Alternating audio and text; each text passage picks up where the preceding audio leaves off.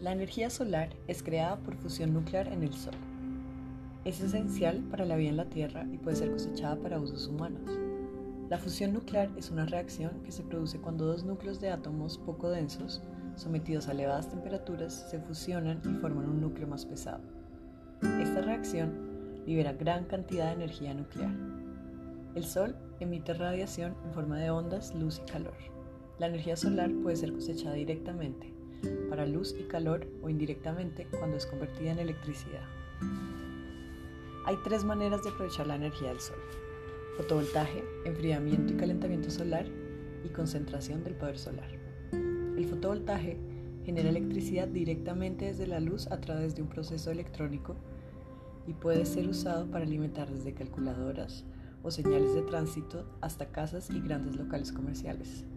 Tanto el enfriamiento y calentamiento solar como la concentración del poder solar, usan el calor generado por el sol para proveer calentamiento de aguas o espacios o para mover turbinas que generan electricidad.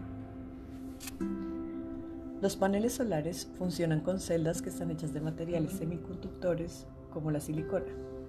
Se genera un campo eléctrico dentro de la celda, positivo en un lado, negativo en el otro. Y cuando la luz golpea este campo, los electrones son empujados fuera de los átomos del material semiconductor. Luego, estos electrones son atrapados por conductores eléctricos bajo la forma de una corriente eléctrica. La energía solar es además flexible, porque puede ser una estación central de gran escala o estar localizada cerca al punto de uso y ser almacenada en ambos casos. Es tan confiable que la Estación Espacial Internacional depende de fotovoltaje para que funcione su complejo sistema eléctrico. El precio del watt solar, además, tiende a ser cero, y el mercado solar no ha parado de crecer en los últimos años. Con estos datos terminamos este capítulo.